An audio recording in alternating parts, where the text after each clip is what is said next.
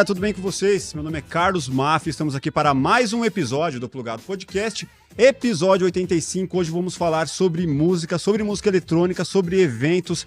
Tenho aqui um DJ que é muito foda. Na verdade, eu tenho dois DJs. Do meu lado esquerdo, eu tenho aqui ele que é meu brother, meu sócio, meu amigo, Marcelo Posetti. Salve, salve. Valeu, bro. Mais E uma aí? vez aqui. DJ nas horas vagas. né? É, Brincalhão. É o M, M Posetti. Me divirto bem, me divirto. E aí?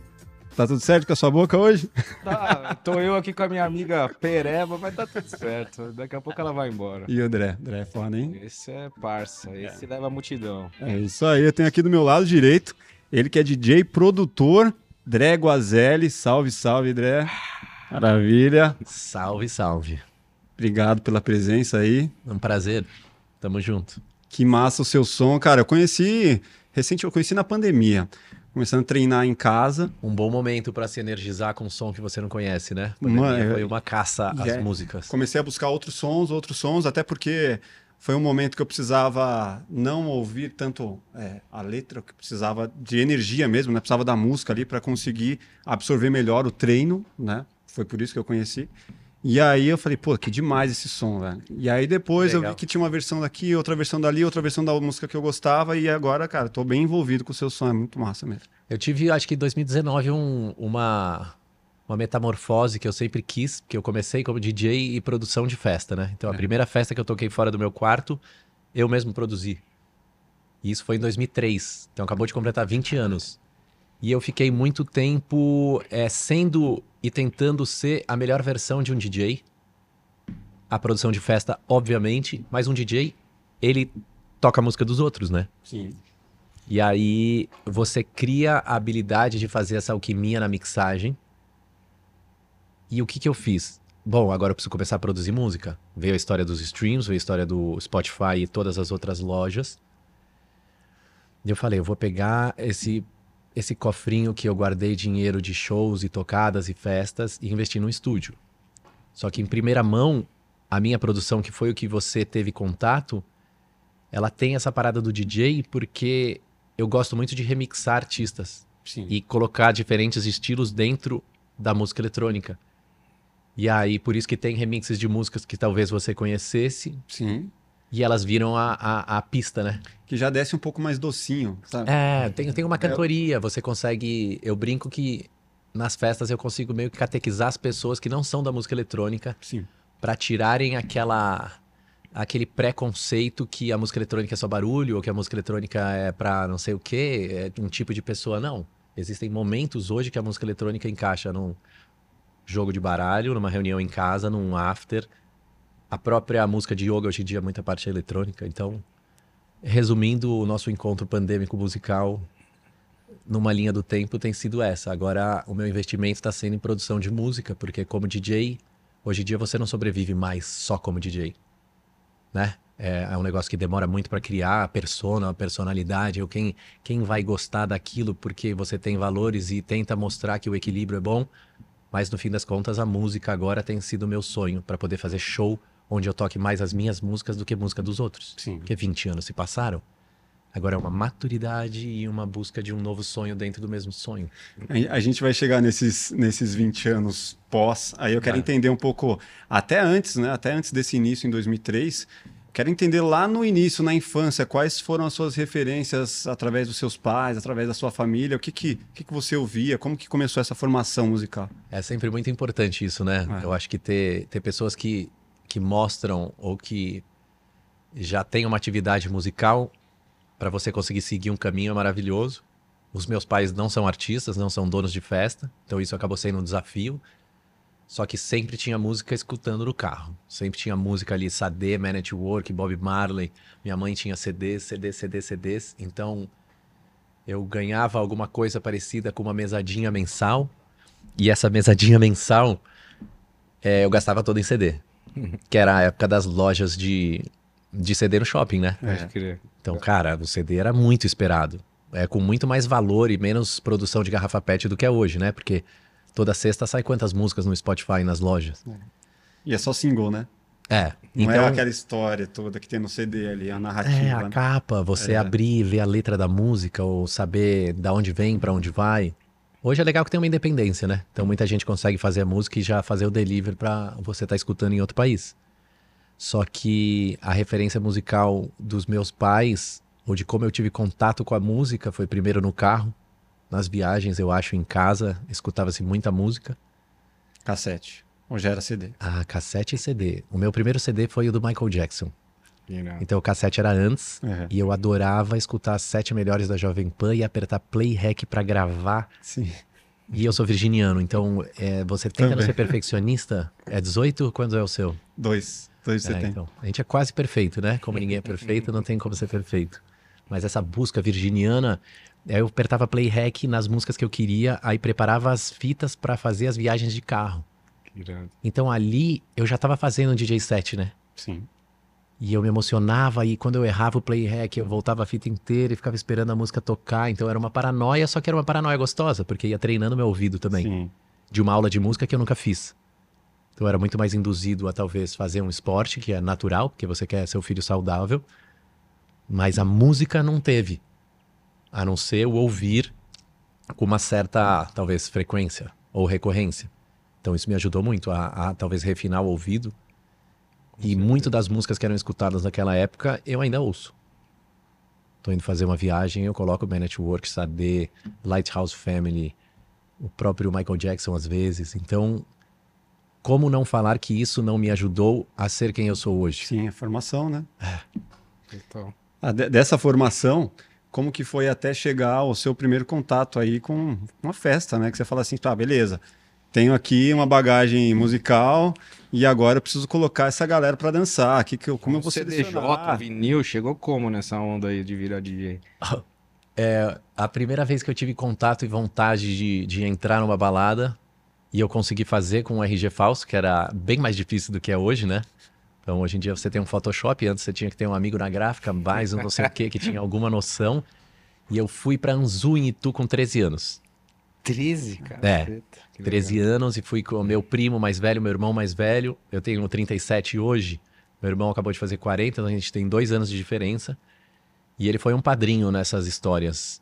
é, inconscientemente também.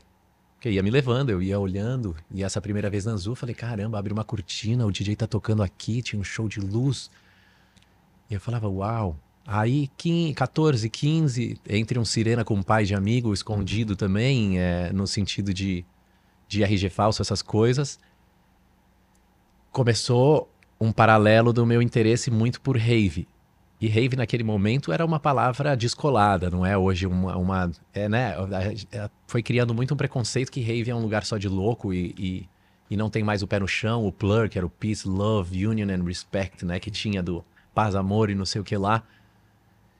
E aí a luz negra, a coisa toda foi me pegando de uma maneira e um estilo de som diferente daqueles lugares que eu ia. Que era Sirena Anzu e tentar uma baladinha ou outra em São Paulo. Aí, entre uma, uma luz negra, um pano psicodélico, eu falei: caraca, eu gosto muito desse ambiente. Ninguém nunca tinha me falado sobre isso. E naquele momento, o rave ia muita pouca gente. Era aquele lance de seguir o saco de lixo na fazenda, a tribe estava começando, meus primos mais velhos eram amigos do Du. Qual que era o som mais famoso da época? Psytrance. Cara, Psytrance, puro Psytrance. Aí foi começando a chegar a galera de Israel, uma, é, uma produção full-on, full-on, tinha o Infected Mushroom. que DJ era Mark, essas coisas, não. né? Não, o DJ Mark era mais um outro estilo. Ele poderia estar dentro desses clubes de São Paulo, ou tinha até uma parte techno, drum and bass eh, rolando na cidade. A gente tinha tios de amigos próximos. E aí, fazendo a história um pouco menor, rolou uma possibilidade de ir para um festival em Alto Paraíso quando eu tinha 16. E aí, Que era o universo paralelo? Que nada, era falar? Transcendence. Transcendência. O universo paralelo era é, naquela lá região, também. sim, mas acho que era no fim do ano e por motivos de chuva, que é constante nessa época de dezembro, né? Porque o universo paralelo sempre foi no Réveillon, Uhum. até onde eu sei. E aí mudaram pra Bahia, que a chance de chuva é menor. E aí com 16 eu fui pra Alto Paraíso e lá o mosquito me picou. Se apaixonou. Cara, eu falei, tá todo mundo com o pé no chão, tem um monte de gente sorrindo o dia inteiro. tem algo aqui que não me contaram, muito menos na escola. E eu falei, eu vou voltar pra São Paulo e fazer um curso. Fiz um curso com os amigos na The Club, na Gomes de Carvalho, com o DJ Riva, com vinil. Que legal. E meu irmão tocou um tempo de bateria e esse tempo de bateria me ajudou a ter uma noção mais de tempo. Sim. Não só a música ou no rádio ou gravando, mas o tempo da música. Fiz o curso, fui fazer um intercâmbio na Califórnia. Quase não fui para Califórnia porque eu guardei o bilhete da Gol dessa viagem que eu falei que eu ia acampar no sítio de um amigo em Itu e na verdade eu estava indo para um festival em Alto Paraíso. E aí minha mãe pegou minha carteira para pagar a água, que era acho que o galão de 20 litros, e viu o bilhete na mesma data. Ela já devia estar achando estranho, porque eu voltei de tu com um incenso de presente e uma camiseta de Ganesha. Não, menino Aí- virou a chave. ah, e eu tinha uma- muito uma mente de, pô, vou viajar, vou ter que levar presente, né? Só que nessa não podia ter levado presente, porque não tinha nada a ver com Itu. É. E aí quase miou o intercâmbio, porque eu tinha mentido e era uma mentira drástica. Numa relação que não era pra. Pô, vai mentir por quê, amigão? A gente tenta te dar tudo do bom e do melhor, você tá. Qual é a parada? Desde aquela vez eu nunca mais menti. Consegui acabar indo pra Califórnia, foi muito expansivo como qualquer viagem que a gente possa fazer para algum lugar e mesmo para um festival, quem já foi sabe muito bem, seja Burning Man, Universo Paralelo, qualquer coisa que te faz lembrar tudo que você tem e dar valor para as coisas simples. Do azulejo do banheiro, a pia que fecha, é, a água que chega, né? Então, assim, voltando de lá, meus amigos já estavam mega engajados nos equipamentos, porque a gente já tinha feito o curso. Eu falei, nossa, CJ 100, é, vinil. vinilzão. Só que a gente teve sempre o amigão, e esse amigão era o Paulo, e ele conseguiu ajudar a gente com um equipamento que na época era tipo o Starlink das internets. Então era uma- um dispositivo que chamava Final Scratch. E ele conseguia ler com vinil, com sinal digital, a gente tinha as músicas dentro do computador. E precisava ser um negócio que funcionava em Linux, era Dell, não, não, não dava Mac nem nada. Isso né? era ouro naquela época. É, e aí você plugava as picapes nele e ele no mixer. E aí disso a gente falou, vamos treinar, treinar, treinar e fazer uma festa. Tinha uma praça que a gente ia no Morumbi que chama P2, andar de skate, olhar a natureza. E aí a primeira festa vai chamar P2. Acho que dia 23 de março de 2003. Então, fazendo o resumo dessa dessa linha do tempo, desde então eu nunca mais parei de tocar como DJ e nunca mais parei de fazer festa e 20 anos se passaram. E eu olho pra trás e dá arrepio agora porque é, é- eu consegui re- reconquistar minha família no sentido de sim, eu comecei gostando porque o ambiente era mais livre, mais é, talvez doido, mas dentro disso eu fui encaixando um entendimento de tudo que eu aprendi para não deixar o artista limar aquele espírito empreendedor para você também entender o que, que você está fazendo com você e como você pode ajudar a si próprio e os outros. Até pra ajudar a convencer a família, né? Porque senão, pô, vai ser DJ, pô, isso aí não isso. dá futuro. Não sei, né? nessa, Se eles, nessa, se nessa eles eram assim. É, nessa época, nessa época era mais difícil a palavra DJ, né? É. Você Total. poderia ser um cara mais largado, e esse largado não, não era condizente ao que eu gostaria, mas você vai aprendendo na marra. Só que aí com 17, 18, eu já comecei a ganhar o meu próprio dinheirinho. Aí era dinheiro, né? Não tinha nem cartão direito. Vai falar que tinha, não tinha, né? É, cartão de crédito era pra fazer outras coisas, uma viagem, sei lá. E aí eu fui guardando um dinheirinho do lado da gaveta. E aí, como você vai utilizando esse dinheiro, como você vai aprendendo o que a gente não aprende na escola, que é uma maturidade financeira, Sim. uma gestão financeira. Que, duas coisas que deveriam ter na escola, né? Gestão financeira e gestão emocional. É, gestão empreendedora, né? Deveria Pô. ter na escola. Emocional nem se fala. né? E aí, assim, fazendo uma, uma frase para finalizar essa parte, mesmo na época da escola, os diretores ou professores já viam que a gente era a turminha do barulho, porque fazia festa, então eu comecei a fazer festa no segundo colegial. Começou a ficar famosinho na escola. Um pouquinho, e aí ia levando gente, as nossas festas tinham mil, mil duzentas, mil seiscentas, e isso começa a girar um dinheiro, porque ia gente do Santo Américo, Santa Cruz, outros colégios, e aí a faculdade. Aí eu não deixei de fazer faculdade. Então foi criando uma. Aí os professores falavam para mim: não, se você continuar desse jeito, todo o alemão que você aprendeu nessa escola, você não vai usar. Porque você tem que usar profissionalmente, numa empresa. Clica. Eu fui agora a 35 vez tocar fora do Brasil, onde 27 tem alemães envolvidos e eu uso o alemão. Sim. Eu arranho, mas eu falo um alemão que já aproxima qualquer alemão que eu conheça, porque uma vez você fala um pouquinho da língua de uma maneira, você já Ah. recebe um abraço, né? do- Sim. Valeu o esforço, né? Pô, e eu tenho usado o que eu aprendi na escola. Se não formou foi em por quê, água Dra? abaixo. É, desenho industrial na FAP. Desenho industrial. E aí fiz pós-graduação em produção e organização de eventos. Nossa. Então foi árdua. Porque daí eu era residente do Manga Rosa de quinta e sábado. É, vodka energético era Foi quase. aí que eu te vi tocar a primeira vez, do Manga Rosa. Manga Rosa lá da Berrine, né? Na Berrine. E era normal tomar vodka energético. Eu tinha aula às sete da manhã, já ia direto. Uau. Aí é. Aí, a cabeça não funcionava muito. É, mas era um, eu tinha energia de sobra, né? Mas foi, foi uma época intensa, porque precisava terminar a faculdade, não só pela minha família, mas para eu terminar o que eu comecei. E aí bombei o terceiro colegial da escola antes da faculdade, o que me ajudou muito a promover festa, que eu nem sabia na época, fiquei triste também. Porque eu troquei aula de português por festival. Eu falava, cara, vocês estão fazendo? Não, não, eu, eu preciso fazer aquilo, mas não dá para fazer só isso. Aí eu comecei a desacreditar um pouco, porque eu falava, ninguém tinha me avisado que tinha aquilo, por que, que eu tenho ir pra escola o tempo inteiro? Tá, tá estranho isso aqui. E aí, lógico que você tem que cumprir missões, e aí consegui fazer o terceiro colegial de novo, numa premissa em que eu iria para Porto Seguro de novo. E aí consegui duas vezes para Porto Seguro na festa de formatura. E na, eu toquei na formatura do ano que eu bombei e toquei na outra formatura também. Então nisso o trabalho de DJ já estava sendo expandido. Maravilhoso. No final deu certo. No final deu certo, no final deu certo. É sempre uma batalha você seguir um caminho diferente da sua família, né?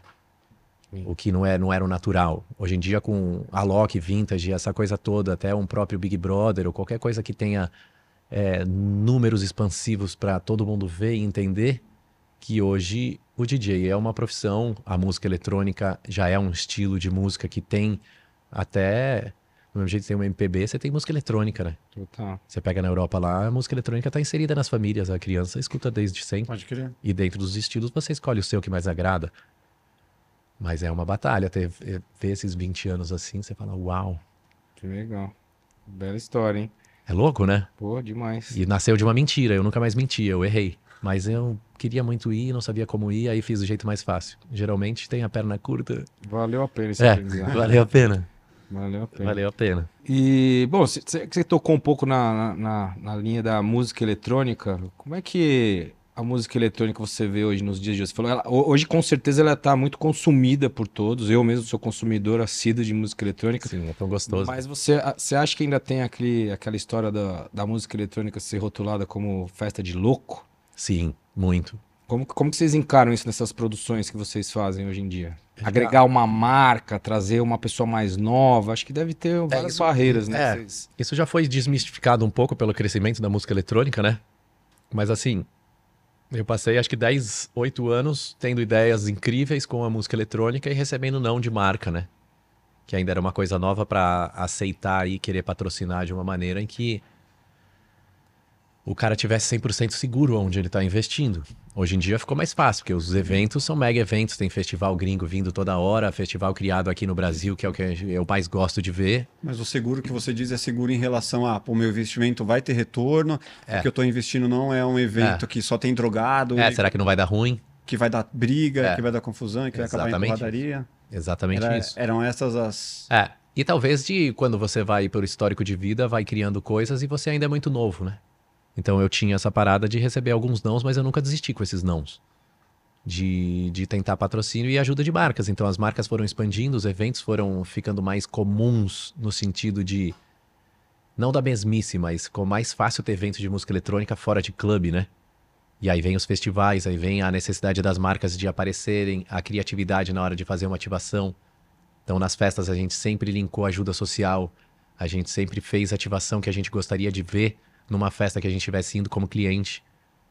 Então, a proximidade da Inner, que é a empresa que a gente criou de evento, ela tem muito das festas que a gente gostaria de ir, não só focando no dinheiro. Então, isso vira uma personalidade e uma característica, onde as pessoas gostam de frequentar como um clube. Então, o clube de música eletrônica é clube porque é clube, né? O clube você vai lá fazer esporte, ou vai lá fazer qualquer coisa. Você tem recorrência naquele lugar. Sim. Num restaurante, né? Quem fuma social, né? ali, é, né? quem fuma charuto vai num, num lugar específico e lá você vai ter conversas específicas. Minha avó tinha um bar com, com o meu avô na casa e tinha a sala normal e o bar. Aí tinha uma certidão de bartismo e eles falavam, meu avô já faleceu, minha avó tem 91 e tá até pouco tempo atrás foi num dretarde. E aí eles falavam que na sala eles tinham um tipo de conversa e no bar tinha outro. Então a gente, como ser humano, gosta de ter. Não é nem só dividir em tribo, porque hoje em dia a gente gosta muito mais de ver pessoas diferentes dentro de um mesmo ambiente. Mas aquele ambiente você é induzido a uma criatividade específica e trabalha algum lado, no outro você trabalha outro. E aí a gente foi criando uma proximidade com marcas e a confiança dessas marcas que a gente iria fazer bem. E não funciona só com a marca, né? Se você não tem o público, você tem metade da marca. E hoje em dia, depois de 20 anos, a gente tem uma conexão com o público, com as marcas, que já ajudam a gente. É, ajudam porque não é na caridade, é uma, é uma ajuda mútua, né? Você entrega, eles entregam, e aí é, sonhos vão sendo conquistados. E a credibilidade, que é o que o tempo traz e o dinheiro não compra. Porque sem você criar credibilidade com seu próprio amigo de longa data, ele vai falar, pô, não, não vou lá. Ou a marca vai falar, não vou colocar até ali. Ou não vou de novo na festa do cara, porque, pô, o cara é meio estranho, né? Ele fala uma coisa faz outra. A primeira já não rolou muito bem, vou de novo. É. Tipo, é, você, você não tem muita margem de erro, né? É, e hoje o que eu consigo ver com 20 anos é que a credibilidade é um dos pilares que você consegue criar com as pessoas, porque você vira exemplo para elas. Mas eu sempre, nessa trajetória, tentei ser um exemplo para mim antes de mais nada. Eu peguei as coisas que eu aprendi com pessoas que eu era fã, ou que eram meus heróis, Muitos morreram de overdose. Mas não é só da droga, é overdose de ego, overdose de dinheiro. À noite tem muito isso, né? Muito. Então, como E você. os inimigos cons- estão no poder também. É, então. Aí você vai tentando fazer uma, uma parte genérica da coisa para que ela fique sustentável, onde você não fique muito crítico nem muito solto. Sim. Então, a partir disso, você vai pegando as coisas que que você gostaria de ver nos outros e tentando colocar em você, para que você vire um exemplo vivo. Porque senão a gente fica muito crítico, a gente só critica o externo e não trabalha a si próprio. Porque sem trabalhar a si próprio, a gente não vai conseguir mudar nada. Você diria que para um DJ ele não funciona a brisa de ah, você só DJ e não vou ser empreendedor, não vou organizar eventos, não vou. Rola? É Eu acho- possível ser e- e- essa figura na música eletrônica ou não? Eu acho que tem bastante DJ que quer ser só DJ, mas a vida cobra, né? Não dá pra você ficar a vida inteira é, achando que o mundo gira em torno de você e que sua vida é um completo camarim, que vão sempre te servir se você não servir as outras pessoas. Porque do mesmo jeito tem a pessoa limpando, o cara que tá escolhendo a música, ele não é mais importante ou menos, mas o conjunto funcionando é o que faz a experiência de quem tá ali ser boa. Então a relação que a gente tem com os nossos fornecedores é de dar abraço, é de de dar Feliz Natal, de juntar, é uma relação humana.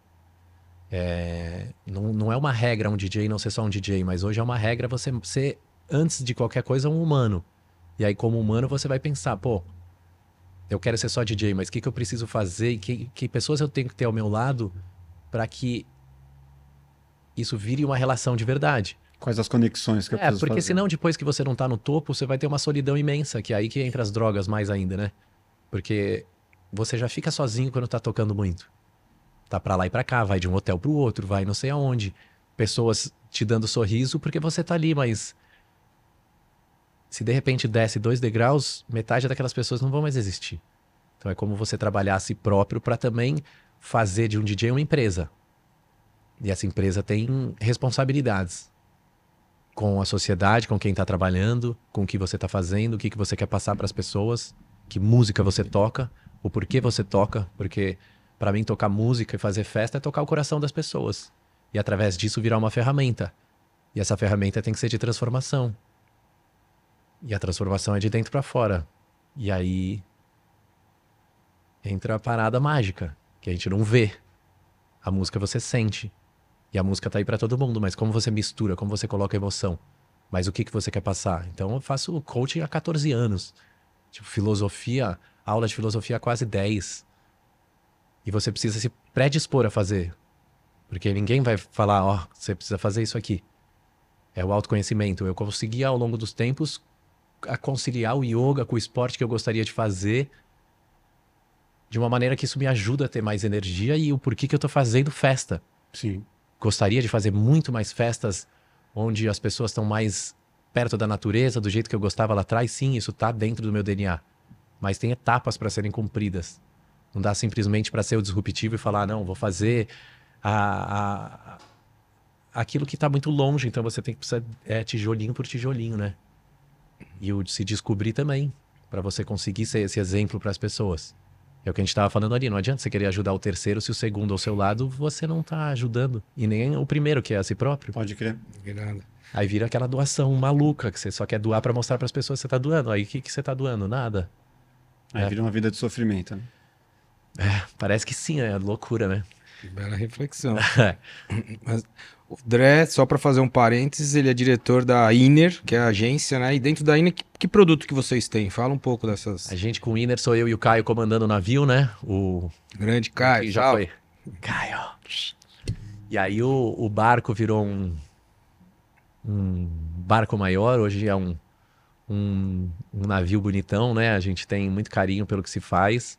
E a gente tem eventos proprietários. E esses eventos proprietários vêm muito do que eu estava falando com a conexão com marca, com a conexão com o público e com a conexão do que a gente gosta. E a gente vai mudando. Os valores não mudam, mas o tipo de evento, o tipo de som, é, foi, foi, foi tendo uma metamorfose junto. Com certeza. Então a gente tem um, Réveillon, tem um Réveillon de Caraíva, que é o Aue, que é um lugar que a gente se apaixonou lá atrás. E eu já tocava numa festa, e essa festa parou de ser feita, e o bastão veio para nossa mão. Então, antes de criar a festa que já existia, o bastão chegou e eu já tocava nessa festa. Então, foi um amor pelo lugar seguido da possibilidade da festa. Não foi chegar num lugar e falar, é aqui que a gente vai ganhar dinheiro. Não. A gente faz bastante projeto para ajudar a comunidade, a gente ama aquele lugar. Então, foi uma união de amor com o trabalho, porque precisava de uma festa talvez até um pouco mais estruturada do que era na época. E acho que desde 2015, 2016 a gente tem esse movimento. Trouxe o Caraivana, que era a banda incrível de Caraíva, para São Paulo e começou a fazer o Aue em São Paulo, a versão, Paulista, a versão a paulista. festa praia, muito Ah. maneiro. Em 2005, quando acabou as festas com os meus amigos, foi criado a Inner Multiart, daí que nasceu a- o nome Inner da empresa Inner hoje, que era uma mistura de Inner Circle, que é aquela banda de reggae, na na na na na na na, Ah, Daí que veio? com uma música do, do Led Zeppelin que era Inner não sei o quê. Maneiro. E aí, ao longo do processo, o inner foi sendo uma, é uma palavra genérica, né? Então tem inner, inner self, inner. Então a gente tem a Inner Multiarte, que é nosso festival, mini festival que acontece anualmente. E dentro desses anos foram sendo criadas outras parcerias. Uma grill com o Zegon, que é mais focada em hip hop. Tem a Joint agora, que é com a Viscardi Lu. E o Também Pi, quando a gente fez residência no Lions lá, a gente ajudou a Groovelicious junto com o Gigo. Então, certas recorrências foram criando gaps pra gente criar labels. Então, assim, tem o Sábado Dretard, que é a festa que eu toco 5 horas seguidas. E nisso a gente completou 41 edições há 10 dias atrás. 41 edições de uma festa é quase difícil de se ver, né? Isso já virou uma igreja, né? É, a Você nossa tem uma missa legião, transformada em né? festa. O meu amigo Gustavo Rangel, que fez dessa frase uma in, é, para uma Inner que era a temática, era Inner de Todos os Santos. e aí ele fez um texto poético é, que era a nossa missa transformada em festa, que é o nosso Réveillon fora de época. Então o Dretard é o exemplo do negócio do clube, onde as pessoas vão para se sentir bem. E não tem um tipo de pessoa só, tem diferentes idades, diferentes roupas e ninguém te julga. Era o ambiente que eu sempre quis criar. Para eu tocar durante um tempo, aproveitar o pôr do sol da praia que a gente não tem em São Paulo e fazer daquilo um grande encontro. E talvez por isso tenha durado 40 edições e espero que dure mais 40. Vai durar, tenho certeza. O- ontem numa conversa- o objetivo. Ontem, numa conversa noturna, é, a gente entrou num assunto que era aonde você se sente mais feliz. Não, não é mais ou menos, né? É que nem ama. Ou você ama ou não ama. Mas me veio à cabeça e ao coração o lance de estar ali tocando no Dretarde. Onde não tem antes, não tem durante e não tem depois. Eu pareço que consigo fazer uma certa meditação ativa, onde eu sei o que eu estou fazendo, então eu já estou fazendo naturalmente e sentindo, porque nunca é igual. Se fosse igual, não teria durado Sim. Porque tem que acompanhar essa, essa, essa evolução e maturidade sonora e o que, que tem rolado. Mas ali eu me sinto completo no sentido de que Transcendeu. se eu A alma fosse- sai do corpo. se eu tivesse agora conversando lá em cima com um ser e falado um- ou fazendo uma retrospectiva, esse seria o grande agradecimento que eu faria para essa pessoa, porque foi uma das melhores experiências que eu tive até hoje. Que demais. Maneiro. E ela continua acontecendo. E aí você consegue ver que aquele momento é para todos. E a gente tá presente e é um presente, né? Que nem tem no Kung Fu Panda lá, que o passado é história, é, o futuro é um mistério e o presente é um presente. Por isso que se chama presente. Exato. Então você tá, você, a gente gosta de ganhar presente porque naquele momento você também tá presente, né? Você não pensa mais em nada, você tá abrindo aquilo. Se a gente abrir um presente constantemente, você consegue estar Dificilmente aqui. você vai abrir um presente pensando na conta que tem pra pagar. É, É, você, puta, eu tô Puta, abrindo meu presente. É. tá? É. é, Agora me diz uma coisa, é, uma coisa é tocar o coração das pessoas através da festa, que isso Sim. você precisa de é, cenografia, precisa de vários elementos. Agora você tocar uma pessoa que está na casa dela sem você nunca ter visto, você precisa ter mesmo essa bagagem musical, você precisa ter esse conhecimento, você precisa conseguir filtrar tudo isso e compactar ali num arquivo. Eu quero entender como que foi é, essa sua formação de vou criar o meu primeiro som, como eu vou fazer? Pô, não sou um músico. O que, que eu preciso reunir? Quem eu preciso reunir? Quais as peças que eu vou somar aqui para fazer? Como que foi isso? É, a gente tinha, acho que lá, lá fora é um pouco mais já organizada essa parte. E eu via que tinha muito um lance de, ah, não, eu fiz a minha música de cabo a rabo. Uma parada meio egóica, ao mesmo tempo.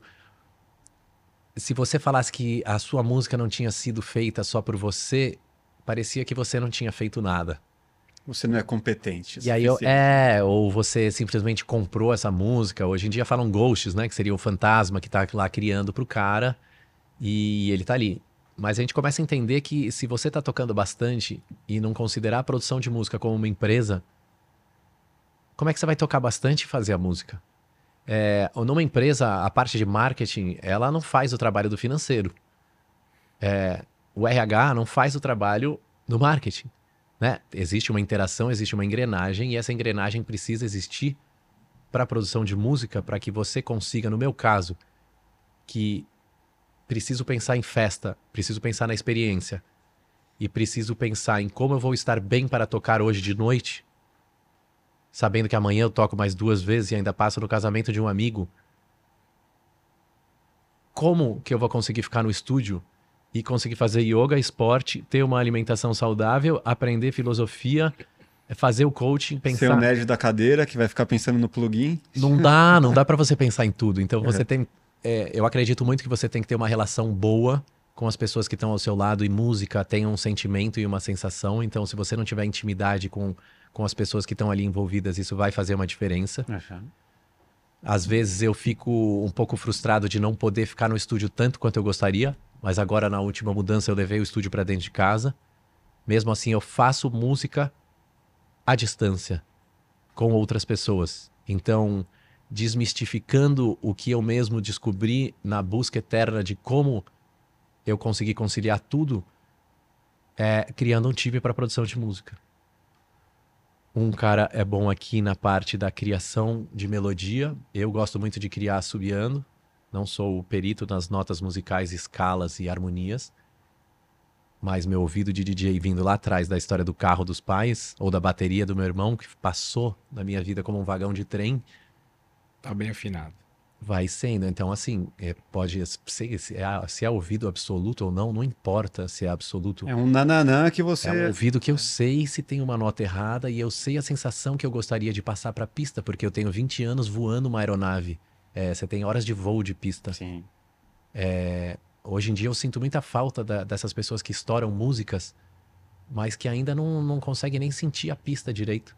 E aí você começa a replicar como pão, pão de forma o seu show e você vai fazendo sucesso, mas o quanto você está transformando a vida daquelas pessoas ou só fazendo aquele momento passar, que nem você passa um- uma tela de celular?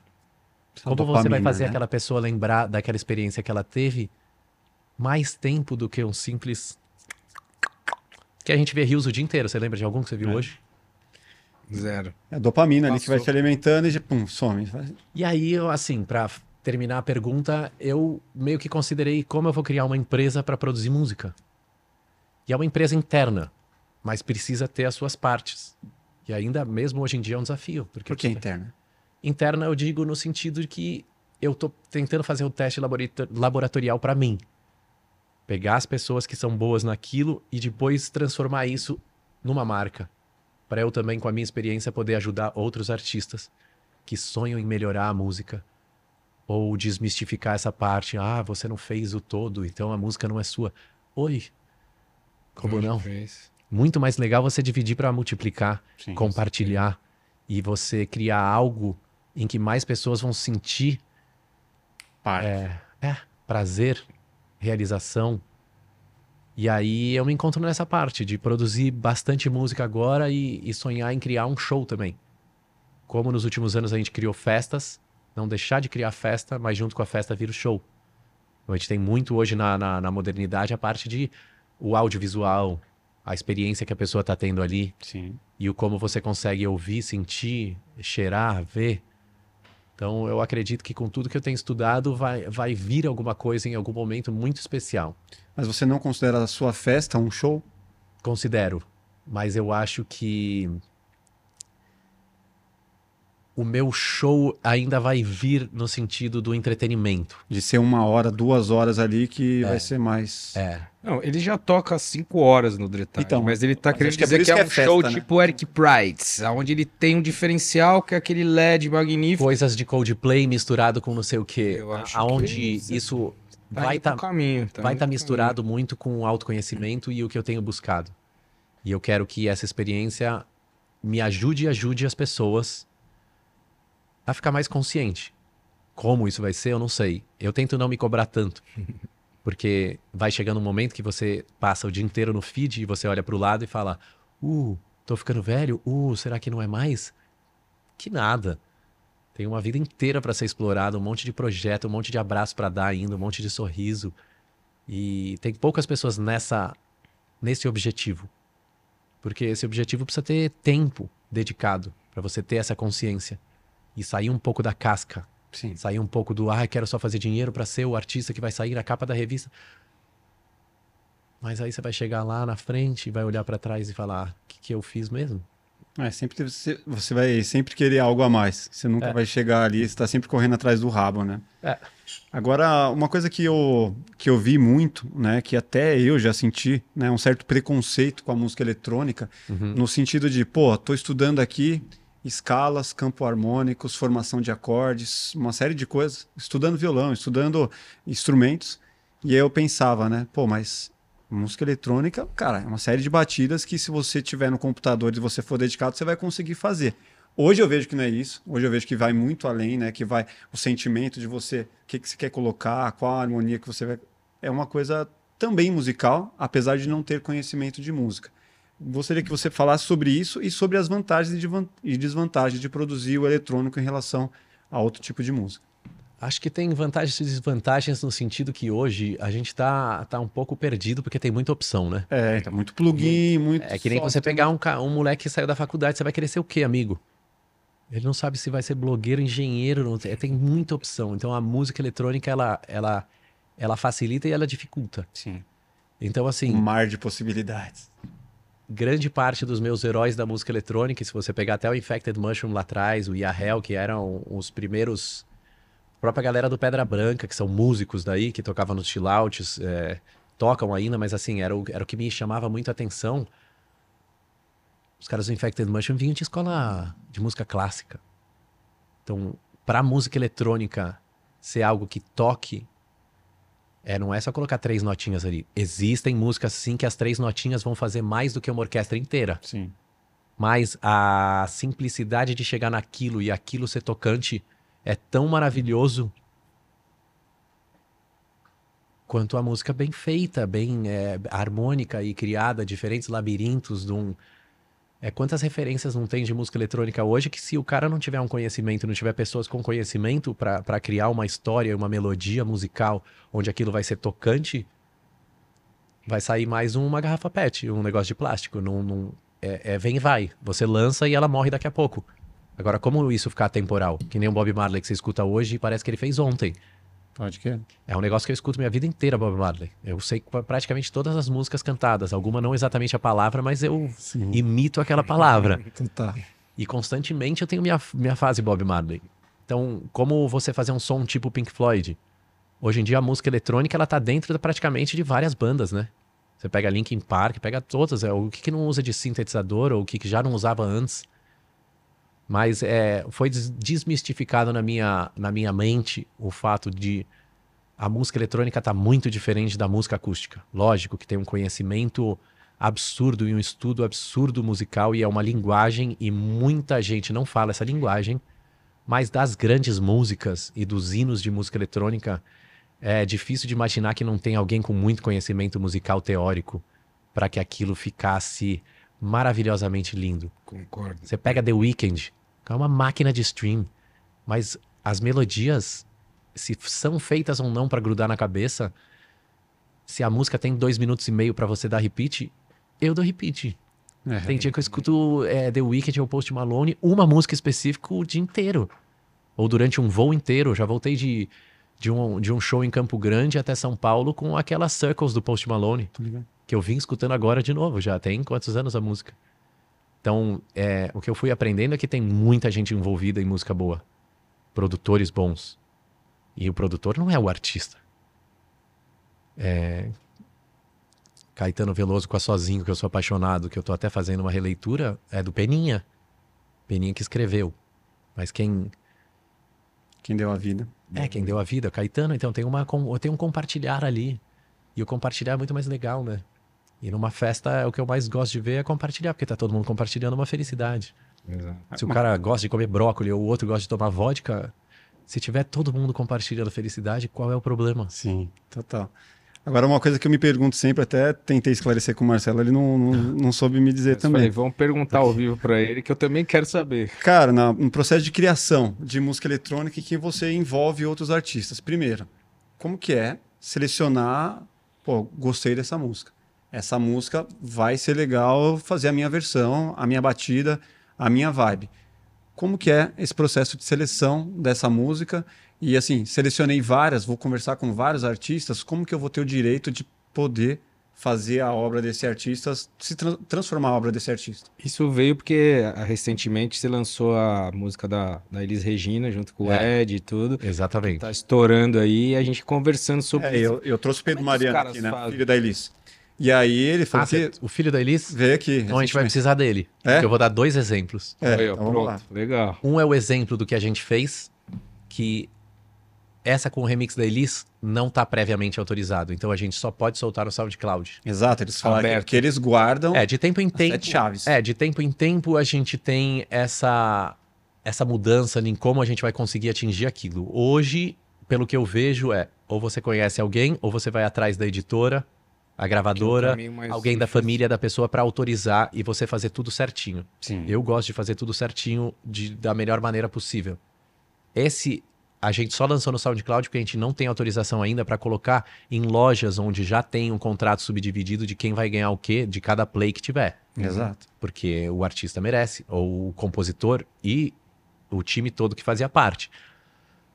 Por outro lado, existe o fato de você estar numa distribuidora que conhece alguém, alguém e alguém, você já tem previamente aquela autorização, onde você recebe, como num Photoshop, layers, as camadas da música, como você vai gravar uma banda no estúdio. Então você tem a bateria, você tem a guitarra, o baixo, Tem um projeto aberto ali. Aí é a melhor situação, porque você tem tudo de qualidade. Você não entrou num programa na internet para Roubar roubar a MP3. voz da música. É, fracionar ali vocal, é através de você pegar só aquela capela. Mas o lance de selecionar as músicas, eu acho que vai muito do feeling de quando. É, é muito essa parte de DJ mesmo, eu acho, na minha vida. De pegar o feeling e falar, nossa, essa música remixada vai dar bom. Porque aí você coloca a sua pitada de personalidade musical num ambiente em que aquilo vai fazer a galera se mexer e ao mesmo tempo relembrar a música original. Fala uma das que você fez remix aí. Eu acho que várias queixas dos Gilsons, que na verdade é, é o Estou Lodum, ouvindo hoje. várias queixas, já tem até uma versão 2023 que agora Essa é super- autorizada não? É, a primeira foi Legal. pelo José Gil, que é super brother, assim, Ah, legal. tem, tem tocado muito, então não é uma pessoa que eu tenho muito carinho. E aí ele conseguiu, e junto com o escritório que cuida do Gil, eu fiz o Toda Menina Baiana. Que aí Sim. os rolês de carnaval, o bloco de carnaval, tem uma parte das 5 horas do Dretard que tem esse, essa viagem na Brasilidade. Casamentos que eu tenho tocado como se fosse uma banda. Hoje, porque eu entro num casamento, toco uma hora e meia, duas horas. Como se fosse uma atração do casamento. Todo mundo que tá casando hoje em dia vai em festival. Tem que ter um line-up, não é mais o cara escondido lá. Vai fazer muita diferença o DJ que tá tocando. Sim. Não é só a bebida, não é só o buffet. Hoje em dia o DJ tem, tem uma, uma participação boa no. O protagonismo. É, na festa foi boa. Foi boa por quê? Porque, pô, tava funcionando, o banheiro não tava zoado, a comida tava boa. E o DJ tocou bem, Sim. né? Porque de playlist de Spotify você não Cita, sobrevive. cita mais algumas aí que, que a galera pode ouvir sua. É Tem um que ir lá no remix. Spotify agora. É, se for remix, tem remix de Vitor Clay, tem remix dos Gilsons, Gilberto Gil. Tim Maia. Tim Maia tem? Manuel? Ah, tem Manuel, sua. é verdade. É, já tem também? tantos anos. É, Essa é, é com o Rodrigo. Sá também, que é brotherzão, comunista, que produz comigo. Eu acho foda. Então, assim, tem esse caráter que eu gosto da ideia de nunca perder, que é fazer releituras de músicas que são tocantes pra mim Sim. e que eu vou conseguir tocar numa pista. Que a original, a original eu acabo nem escutando direito. Mas é através da original que você fala, hum, essa aqui seria muito incrível fazer. E aí vem a dificuldade, mas vem a alegria de você conseguir subir alguns degraus na vida e vai conhecendo mais pessoa e aí vai chegar a facilidade de poder pedir e a pessoa aceitar no ato Sim. porque eu gosto de produzir do zero, tenho produzido muito e daqui a pouco vem uma leva de músicas novas. Criei até um projeto paralelo ao meu agora, que seria o, o Drego Azeri como André, que eu chamo e o meu sobrenome. O Delirious lá? É o Drelirium. Delirium. Drelirium Vai é mais pra que, que onda? mais house orgânico sem glúten. Maravilhoso. É meio progressive, um pouco mais conceitual. Então o Dre fica um pouco mais. É um som de fácil digestão, onde eu não confundo também o contratante. E durante a pandemia eu falei, cara, eu tenho tanta música que eu preciso subdividir. E aí começa um novo desafio. E quem não gosta de desafio? E aí você cria um projeto paralelo para tocar aquele tipo de som. Eu não misturar. Não dá para um cara entrar no meu Spotify que gosta da música conceitual, ver um remix de várias queixas e ainda rola muito preconceito, por isso mesmo que eu fui obrigado por mim mesmo a criar um secundário, porque eu gosto muito da outra parte. Na verdade, eu venho da outra parte. Mas a outra parte pra mim não elimina a outra parte. Sim. É possível eu tocar Várias- num carnaval na rua um remix de Gilberto Gil e eu gostar de tocar um Adriatic, eu gostar de tocar um Progressive que eu venho lá de trás, que eu vou no festival de techno e gosto. É. E aí Mas aí a música tenta te colocar em caixinhas também, né? As Você- pessoas tentam colocar É, em caixinha. Na vida, né? As É. pessoas tentam te colocar. A sociedade te amassa. É, e aí quando você quer ser muito amplo, de repente você já não tem mais. Paga o preço. É. É. Então. E eu fui também seguindo um caminho que eu sempre gostei. Eu não, eu não toco o que eu não gosto. Mas eu sei que tem pessoas que não gostam do que eu toco. Porque um me vendi, outro fui pra lá. Ah, não, como você consegue tocar isso? Eu tô tocando, eu tô tocando as pessoas também. Eu não tô tocando só pra mim.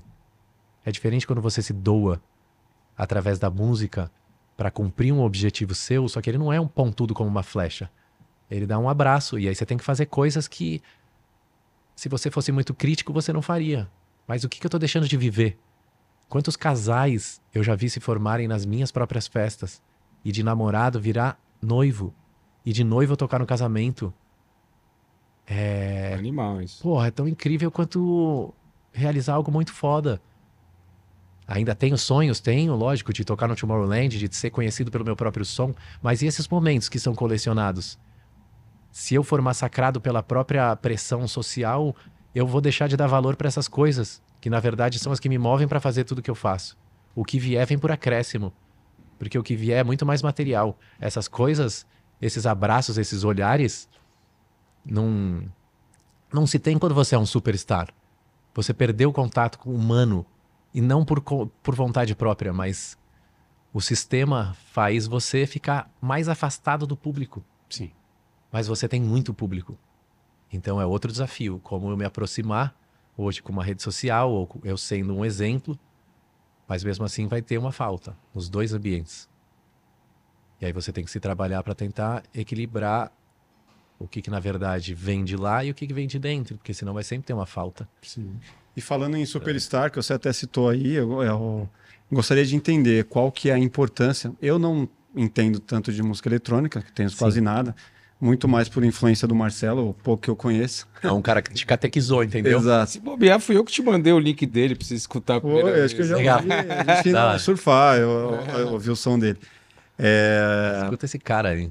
Agora, eu queria entender qual que é a importância de figuras como a Alok, por exemplo, para a cena da música eletrônica. Eu acho que todo mundo que faz algo novo é muito importante e que tem a coragem de seguir. Cada um tem sua história e ele foi um, um desbravador e um desmistificador dessa parte que a gente falou da música eletrônica ser mais popular. E introduzir a experiência de um show, levar para outras cidades onde talvez nem teria, é, o nome do Brasil para fora. É, antes dele já tinha alguns, tinha alguns, mas ele conquistou bastante coisa, então tem todo o respeito. E aí, crítica por crítica que as pessoas fazem, cada um faz o seu, porque na verdade é uma autocrítica de alguma falta que ela sente. Mas a gente tem que ficar feliz com o sucesso do outro. E o sucesso do outro tem uma história atrelada de grandes desafios, provavelmente. Então, Vintage agora, ver o Mochak indo pra lá, pra cá, outras pessoas que têm histórias incríveis. E na verdade, tá cada um trabalhando no seu limite ou no, no seu objetivo. E é difícil, às vezes, até mantê-lo. Quando você toma uma proporção grande, onde tem mais pessoas te ajudando a pensar ou pensando com você ou pra você.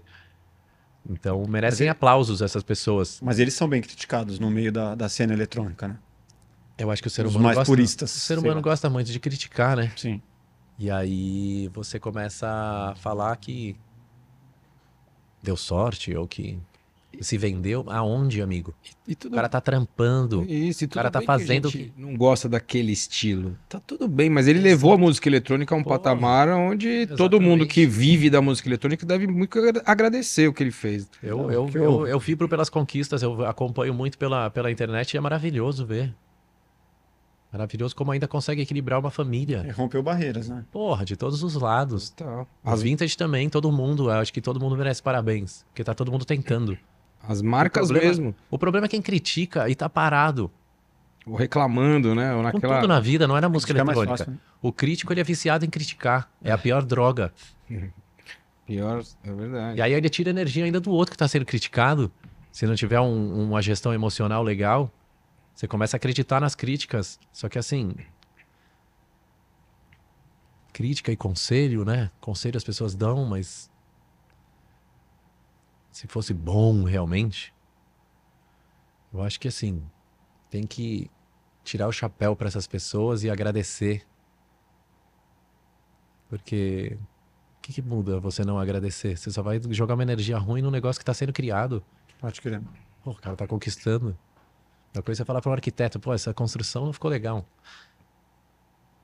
Quais são os artistas que hoje agradam a Dre- Drégua Zeli? Vamos falar do quesito internacional e nacional. Eu acho que Mochak Vintage eu sempre misturo música. Se a gente pegar é, a parte mais é, progressive assim, Yoto, Lane sempre fazem parte. Se a gente pegar a parte mais pop, que não é nem só a música eletrônica tum tum tum, tem o The Weeknd e o Post Malone, que pra mim são incríveis. O Bob Marley, que eternamente será lembrado. Da música eletrônica, se a gente pegar Cita três da Três. música eletrônica brasileiros que você hoje te agradam. Cara, Mochak, Vintage, Binary, pelas histórias ali. Bacana. Renato Ratier sempre foi referência pelo amor que ele tem pelo negócio e tudo que ele faz. Faz muito. Próprio do Serena, que daí não é nem o produtor musical, mas é o produtor de evento, que sempre foi referência pra mim. Então tem inúmeras pessoas aí que você pode pegar. Você pegar, eu toco música do Dub Dogs até hoje no, num Dretarde, porque em algum momento ali encaixa. Uhum. E são, é, essa- é- são curtos os momentos hoje, comparado ao que era antes, sim. Mas é que outros elementos vêm sendo criados, né? Outros estilos musicais. Mas se tem um remix da Rita Lee que eu amo, que esteja em paz, que a gente tocou no Dretarte foi emocionante, e eu gosto de um remix do Dub Dogs. Que encaixa, eu consigo mixar bem, a galera entra na parada e você catequiza alguém que talvez não gostasse da música eletrônica. Um amigo meu levou um cara que gostava só de samba, que falou: Não, não vou nesse lugar, não vou nesse lugar.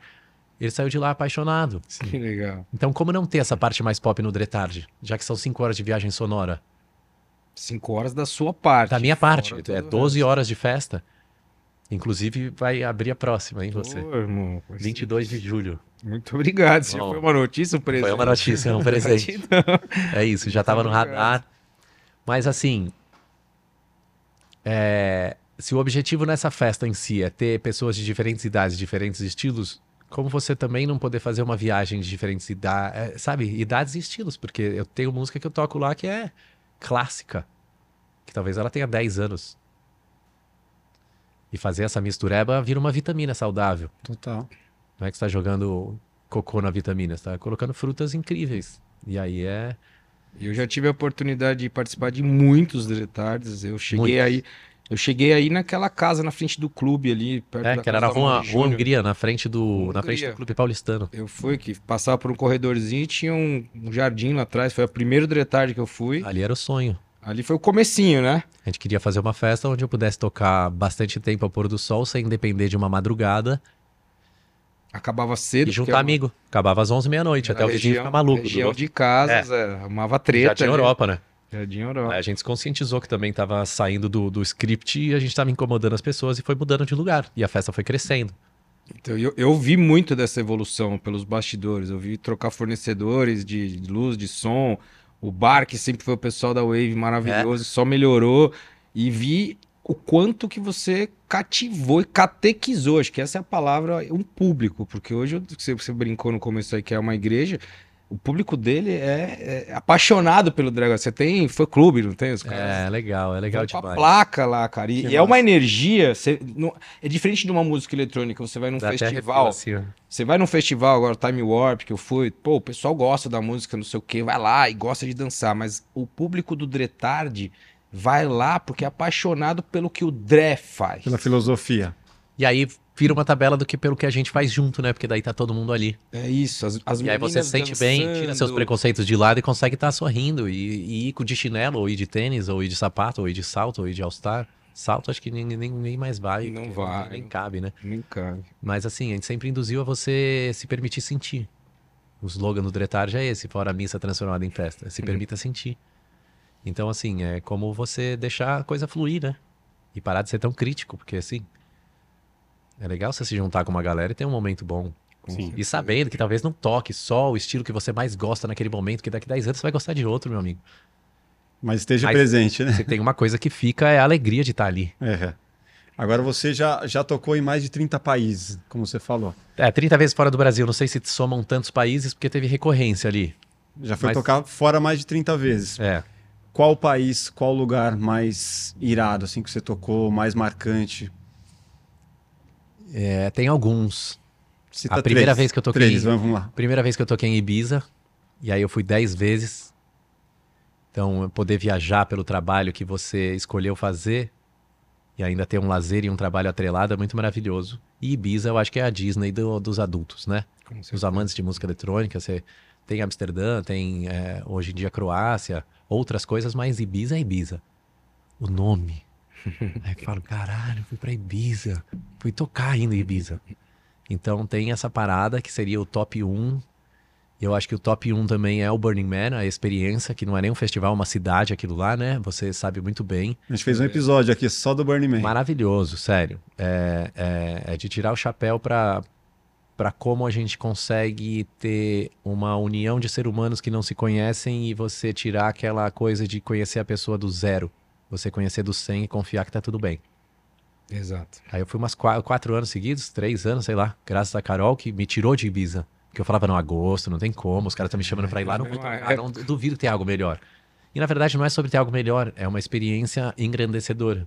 Então ela é tão boa quanto, né? Com toda certeza. E aí o Burning Man me transformou também. Me ajudou muito na parte da, da, da vontade de criar até os mandamentos pré-festa e ter essas frases. É. Vá, vá livre, vá, sorria, a jogue lixo no lixo, porque são os princípios do Burning Man. Então, como aquilo me engrandeceu ou alimentou a alma e eu vi que a sensação que eu tive lá no primeiro festival, ainda escondido da minha família, que eu nem sabia que eu ia virar DJ no meio do Alto Paraíso de Goiás, é, eu tive uma sensação parecida, tipo um checkpoint. Você fala, caralho, isso existe. E as pessoas estão bem aqui. E é o. Eu conheci um cara de 60 que tava levando a mãe de 85 ou de 90 pela primeira vez no carrinho de golfe. E eles estavam seminus, assim, normal. um pouco de gordura a mais e sendo, sendo eles. Então você pode ser você sem ter que se enquadrar num estereótipo, fora todo o resto. A experiência lá é mágica. Acho que isso aqui vale um episódio, não precisa nem. A gente fez. Vejam um episódio para entender um pouco Volta mais. aí na playlist que tá aí. É, naquela biblioteca que eu tenho de vídeo do YouTube médio organizado, tem vários é, episódios que a gente filmou lá também. Que a gente que pós-produziu pra você, você lembra? maravilhoso, lembro Toda a muito, parte velho. de edição. Muito. E assim, se tivesse que elencar um terceiro, A montanha. Ah, é, então vai ter que ter quatro. Lembrei de um que É, a você montanha. lembrava. A montanha, é tocar na estação de esqui. É assim, surreal, surreal. Aquilo Acabei de voltar da Áustria demais. agora que eu fui tocar, toquei junto com. Como é que é aquele cara do vocal? Ah. Do, do Progressive? Do Aí lascou. Ian Blomqvist. Abri pra ele com Delirium. Então eu toquei um dia como Dré, porque os caras já me conhecem há 10 anos lá. Eu fui tendo essa evolução sonora. Eles têm. Se eu tenho 37, eles devem ter 48 hoje. E essa galera que eu falo um pouco de alemão. E criei uma amizade absurda. E aí consegui tocar como Dré e como Delirium na mesma viagem. Dois tipos de som, a mesma pessoa. Legal. E aí você tá no meio da montanha tocando, uma vez que você nasceu no Brasil, comendo banana. Sabe assim, é muito louco. É um, um ambiente totalmente diferente. Você tá de casaco, tá frio Gelando a cervejinha na, na neve, assim, né? muito frio, muito frio. Eu sou friorento já. Então, assim, é uma experiência bem legal, bem louca. E qualquer outro. Ficar então. bêbado na montanha, não que eu fique bêbado toda hora, mas você toma já um shot, você fala, uau, é como se valesse por três, né? Porque você tá meio assim, tá num ambiente novo. O quarto ambiente, não melhor nem pior, é o universo paralelo. É, ali é. A primeira vez que eu toquei lá, por livre, espontânea proatividade, de ter conseguido chegar na galera e ficar brother, antes de eu conhecer o Alok, criar uma amizade com ele, com, com o Felipe e com o Gabriel, foi com o Juarez. Eu fui atrás, através do Mil da Clato, que era Clato de Quinta na Augusta. Era uma balada de Psytrance embaixo da, da- do bagulho de lojas lá. Literalmente underground. É, que virou Holy Club, depois, sei lá, uns amigos faziam festa também. Mas é, o universo paralelo foi uma conquista que eu olho para aquele céu até hoje, eu toco lá até hoje desde 2006. E aquele mesmo céu eu sonhei em fazer tudo que eu tenho feito hoje em dia.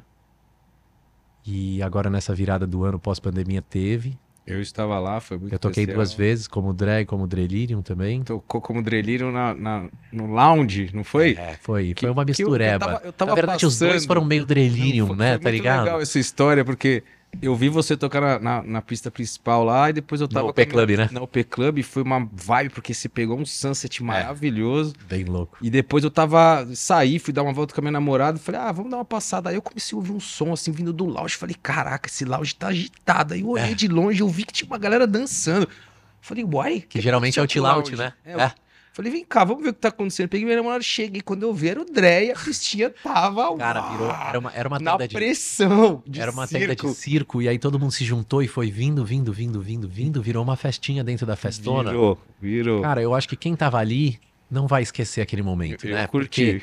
Porque existia algo a mais no ar. E esse algo a mais é a alegria de estar todo mundo ali curtindo Sem aquele momento. dúvida. Isso tatua mais que a música, que é o conjunto, né? E aí eu olho aquele céu e eu lembro que eu ficava no meio. Às vezes eu ia com pessoas mais velhas, meus amigos ainda não iam em certo ano. Já fui de Celta, duas portas, no banco de trás, com o Celta lotado, de carona, até a Bahia. Já fui, é assim, muito. Toquei em horários que a gente pode considerar ruins, que não tinha ninguém na pista. Mas das três pessoas que tinha na pista quando eu toquei, já levei equipamento pra lá, 60 quilos de excesso de peso, porque eram as picapes. E eu não conseguia tocar em outro, porque eu era perfeccionista. Então eu falei, tem que levar o meu, não pode dar pau. Sim. Carregando na areia fofa o negócio. E assim, você vê a conquista acontecendo. E aí, no céu que você pediu pra que tivesse uma festa própria e pudesse fazer a vida de DJ, eu olho pra aquele céu e agradeço muito porque tem acontecido. Porque senão a gente fica muito buscando o que não tem e não olha pra trás e fala, cara, já tem uma história incrível. Olha a evolução. né? É, já deve ter, já deve ter ajudado pessoas a terem mais força. Então, o que vier, vem porque você continua agindo e fazendo com amor aquilo que você gosta. Mas não dá pra planejar 100%. E aí, a habilidade de não planejar, mas estar ativo, te tira uma possibilidade de frustração se você não atingir alguma coisa. Porque você ativo já tá atingindo. É a única coisa que tem. Aí se não, ah não, só vou ficar feliz então quando eu estiver tocando em três Réveillons ao mesmo tempo. Será? Quando, quando tiver a placa de um milhão. É, quando a gente tiver- tava Um falando, milhão de quê, né? É, brincando nos bastidores aqui. Eu falei, vou, vou perguntar pro Dé qual que foi a pista que ele mais curtiu, ou qual que foi que ele menos curtiu. Eu falei, cara, ele até vai falar que ele menos curtiu, mas a minha visão como DJ é, tipo assim, você vai tocar numa pista pra 10 mil, você tem que tocar com o mesmo tesão se tiver três É pessoas. isso. e tá tudo bem, cara. isso. Porque uma hora você vai estar na de 10 mil também. É isso. Você dá Né? valor, você dá valor para onde você tá e tentar alimentar quem tá ali com a mesma energia. Óbvio que muda muito o arrepio, o nervosismo, talvez a música que você escolheria porque não tá tão pressionado, porque a pressão às vezes ajuda muito, né? Muito. Total. A pressão é pressão, né? Gravidade, tudo ajuda. Mas assim, numa pista pequena me fez chegar a lugares que se eu não tivesse tocado feliz, eu não teria atingido o outro. Eu nunca teria tocado no, no main floor do, do universo paralelo, num pôr do sol, que tá. Eu consigo fechar o olho e tá lá. Se eu não tivesse tocado no ano anterior, num horário ruim, mas com a mesma vontade, porque quem me viu assinou embaixo da outra pessoa. Com certeza. E eu só fui descobrir isso depois. Mas aí vale então você estar presente e feliz com o que você já tá fazendo. Porque se você falar, puta, essa pista tá vazia, vou tocar só mais ou menos aqui. Esse mais ou menos talvez não te linke a próxima. acabou, fica por ali, né? É Agora- maravilhoso. Agora a questão de nem tudo são flores. Quais os maiores perrengues que você poderia dizer? Que assim, acho que a pista vazia não é um perrengue, né? Isso já, já ficou DJ claro. ou como produtor de festa? Porque ele tem aí duas, duas É, vertentes, É, né? os dois, acho que. É, perrengues tem vários, eu acho, viu? É, numa, numa festa, eu acho que do jeito que a gente gosta de fazer, existe um perrengue que é natural e não controlável, que é a chuva. Total. Condições climáticas. É, existe um Mas o Dré tem alguma coisa com São Pedro que eu tô ligado. Não é possível. Porque eu já vi dias. Você continua daqui a pouco, mas esse parênteses eu precisei fazer. Que tava a semana inteira cagada, cara. E aí chegava na sexta-feira, chuva. E ele naquela vibe de sempre, falando que. E aí chegava sábado, o tempo abria. Cara, é eu sem brincadeira. E já não foi uma vez só, não, umas três ou quatro. Das 41 edições do Dretar, já choveram duas, talvez. Uma choveu muito, era Cataratas do Iguaçu com Niágara. Foi aquela na Zona chover. Norte lá? Foi no Hangar, Hangar no Campo de Marte. E aí a outra eu não lembro, acho que talvez uma ou outra, mas aí a gente conseguiu colocar teto, aquela coisa toda. Então um perrengue no, no evento é isso, somado a todos os outros que podem acontecer. Pra mim, outro perrengue, se tivesse que elencar um terceiro em evento, é quando acaba a luz. O gerador. Ou o gerador Pá. deu pau porque o outro tá desligado e ligado, e aquilo quando você tá tocando em uma parada de 5 horas, é tipo furar o pneu do carro, você parou. E aí pra voltar no mesmo clima, você fala, caraca, E agora? Qual que eu toco? Aí como DJ perrengue, se fosse falar um do Burning Man em Seattle, que eu tava preparado pra ir, era o segundo ou terceiro ano, num ano em que ia filmar o Profissão Repórter. E a, a, a como chama? Repórter. Ela ia dormir no nosso motorhome lá. E cara, a gente desceu para as meninas filmarem uma parada artística lá, turística em Seattle, que é uma torre. Comprei uma Pink Lemonade. Ficamos lá vendo. Quando voltou pro motorhome, cara, tava devastado. Levaram tudo. Dois dias antes de chegar no deserto. A gente tava a 1.200 quilômetros. E o cara levou meu fone, todos os HDs, o backup do backup, os pendrives, os dois passaportes, que Nada graças na nuvem. nada na nuvem naquela época. Médio na nuvem, né? Que era um lance do iTunes. Aí o iTunes era só MP4, sei lá, uma, uma loucura. Aí eu não tinha passaporte, os casacos, a mala de DJ, que era, porra, minha mala era minha paixão. Não a mala, mas o conteúdo dela, né? E como tava em viagem, o backup do backup já tava tudo junto. Ou seja, sem passaporte, sem cartão de crédito. O dinheiro, em dinheiro, tinha para as compras, tinha 3 mil dólares, levou tudo, que era 3 mil dólares para 5, 6 pessoas. Nem é muito, se você for ver, passa, passa seis dias, né? E aí eu ajoelhei, falei, caraca, fudeu. Não, fudeu, fudeu, fudeu. Começou a cair lágrima, não sabia se eu gritava. é. E o nosso motorhome foi, o de trás não. A gente tava em dois, uma galera. E aí o de dois ainda salvou um cartão de crédito ou outro. Mas não salvou a viagem. Então ali precisava ter um ponto de inteligência emocional para falar: vou postar no Facebook descascando, falando que eu tô puto e que acabaram com a minha viagem, ou vou tentar dar um jeito. Eu sou o cara do vou tentar dar um jeito. Coletamos ali, vimos o que, que ia ser para cada coisa, tentamos chamar o cara da polícia. O cara falou que infelizmente não ia ter muito o que ser feito, porque você apresenta lá o Find My iPhone, você vê o negócio mexendo, mas não adianta. Raramente eles vão atrás disso, acho que não sei porque é uma regra, eu não sei como funciona. E aí alguém teve a brilhante ideia de ir atrás dos caras. Em dois motorhomes cheios de turista comendo Doritos. Meu Falei, Deus. isso não parece uma boa ideia. Não, não, não. No meio de Seattle e os caras estavam indo mais pra parte. Quebrada. Periferia. É. Thug, né? Sei lá qual é a palavra. E começou a baixar o pôr do sol, todo mundo, uma parte do grupo mega empolgado em ir atrás. Eu falei, cara, a gente tá errando. tá- É, muito turístico isso aqui. A gente tá com motorhome no meio do negócio. Nossa, Eles acabaram de assaltar. Se alguém vê ou algum, alguém não vê, Vai terminar para- de roubar o resto. Porra, parou no posto lá, conversamos mais um pouco, aí o, o, o ânimo foi baixando, a gente foi entender que precisava seguir viagem. Eu consegui também falar, olha, o melhor é seguir viagem, eu, eu até não sou mais prejudicado do que o outro que foi assaltado, mas eu tô sem nada.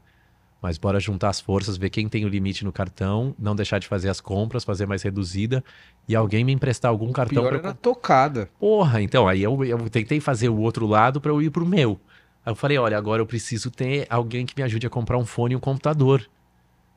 Não tenho, não tinha como chegar o cartão, não tinha, não tinha, não tinha. E aí rolou de comprar um computador, uns pendrives lá e o headphone. E isso eu passei um dia e meio, que era o caminho até o deserto, baixando música, comprei aqueles 4G da Verizon lá Caraca. entre sinal e não sinal, que você tá numa estrada no meio do, do, do, do cafundó dos Estados Unidos, Missão, brother. e no nervosismo de não conseguir ter a munição pra ir pra guerra, né? Que a guerra musical, você, você não, sem música, você vai tocar o quê? E eu ia tocar em três campings naquele, naquele ano. Aí eu visitei lá o meu iTunes, porque tinha músicas que eu escutava, deu pra entrar na conta, liguei pra alguém da Apple lá, que falei com um atendente, ele foi ajudando a criar um caminho, Beatport. Muita música, praticamente todas são compradas lá. E aí consegui rebaixar e e teve uma das tocadas foi uma das melhores da vida, Ah, que animal. mas veio através desse perrengue. Sim. Aí se a gente for elencar outros perrengues, é um, na época de CD, apertar o eject e o CD sair, porque o unlock e eject não existia na época. Então você tira o CD que tá tocando, é, você se sente um imbecil e ninguém é, fala assim, ah não, coloca a próxima, tá todo mundo, "Ei, Não, caralho, na hora. tá, pô." Parou a Não. música. Então, clima de mil pessoas. No Dretarde agora, eu acho que alguém foi mexer em alguma tomada lá, desligou o negócio. E aí você faz, caraca, e agora? Fudeu, da onde vem, da onde vem, vem um cara correndo lá, o outro lá. Vai adiantar você ficar puto? Nada. Aí você dá tchauzinho pra público. É, né? o Salazar tava ali, era o momento de estar tocando com Ele ele, já, no- já, já fez um solinho no, no sax. Eu achei a, a, a- talvez a, o yoga ajuda muito nisso, a você estar presente, não se desesperar e achar e lembrar do momento que tava a música. Volta, 30 segundinhos ali já. Volta no break daquela música e refaz a mixagem, que eu tava no meio da mixagem ainda. É até, deve ser até Quebra o engraçado. clima total, né? Porra. Mas são perrengues que acontecem, né? Alguém num Dretarde aí teve o fato de deixar a taça de gin do lado e a taça de gin caiu exatamente. É como se a taça tá aqui, o CDJ tá aqui. Ela foi fazendo assim, ó. Você viu em câmera lenta. E aí ela foi lavando o CDJ. Que delícia. Aí você começa a ver a tela de cristal líquido fazendo assim, a música começando a travar. Você fala... Aí eu olhei pro cara, falei, fudeu, traz o backup. Aí também já. Nesse dia não tinha o backup. Uau! Era lá nos trilhos. Ah, e aí, Boa festa. Não, eu comecei a tocar em um CDJ só. E aí até o cara pegar o galpão, pegou no galpão e trouxe. Mas é um perrengue, né? Mas E aí? como, como você É fez? um pouco de entrava cabelo num branco looping, aqui e vem disso, velho. Entrava num looping final, procurava outro É. e corte seco? Acho que nem tinha looping na, na, na- naquela parada. Era deletar de 11, eu era lá nos trilhos 10. Eu nem sei se eu sabia usar o looping. E aí deixava e ia fazendo. Corte o play seco. stop, é Spotify. Por uma hora. Tudo bem. Acho que Mas e a, e a, a, a, a, gestão as pra você? perninhas tremendo, né? E o, e o cara do som puto, né? Porque Nossa. você perdeu um CDJ praticamente, né? É, a conta depois você foi ter que conversar sobre isso, né? Mas esses são perrengues que acontecem. Fora os malas do seu lado, né? Quando o palco é pequeno, um bêbado falando, o outro pedindo música. e aí você tem que sempre Ah, eu vou tocar essa. Pode não crer. sei. A próxima, peraí. Isso é impressionante. E a pessoa que pede uma vez é a mesma que vai pedir a segunda. É. E ela começa a noiar com você. E aí ela pede três, quatro. E você fala, cara, esse cara não vai sair, não vai no banheiro, faz alguma coisa. Mas qual que é o pior? É esse que pede ou pede ingresso pra ir na, na festa? Ah, ingresso é normal. Não, ingresso é normal. Ingresso é normal. Ingresso é normal. Ingresso. Ô, me assim, coloca na festa aí, esse cara. Ô, vem meu VIP. É da vontade de falar, cara, você pede pro dono do cinema pra ver o filme de graça. Você vai no é restaurante do exatamente seu. igual. Pô, você vai no restaurante do seu brother e pede um prato. Ah, pô. Põe na conta aí. É, assim, e a festa é, veio essa onda, porque pessoas que produziram festa nos últimos anos também não ajudaram.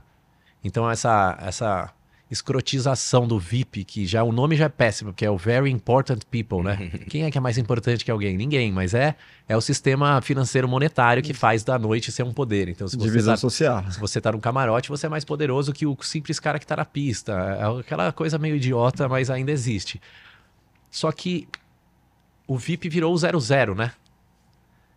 Então, pô, eu vou entrar sem pagar. Mas assim, por que mesmo?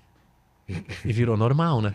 Aí, ah, não, aí o cara que tá produzindo a festa fala: não, vou dar tudo de VIP, porque daí a galera vai e eu entucho o preço no bar. Isso você vai prostituindo a cultura, que já não é fácil.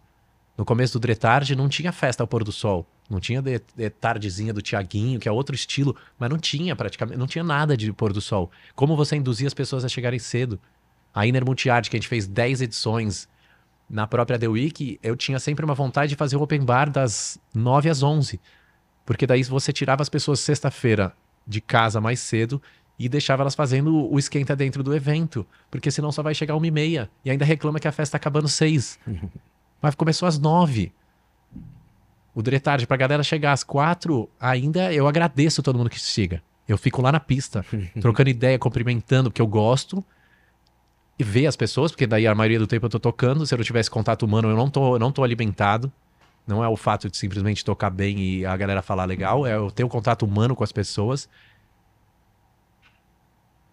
Senão chega só sete.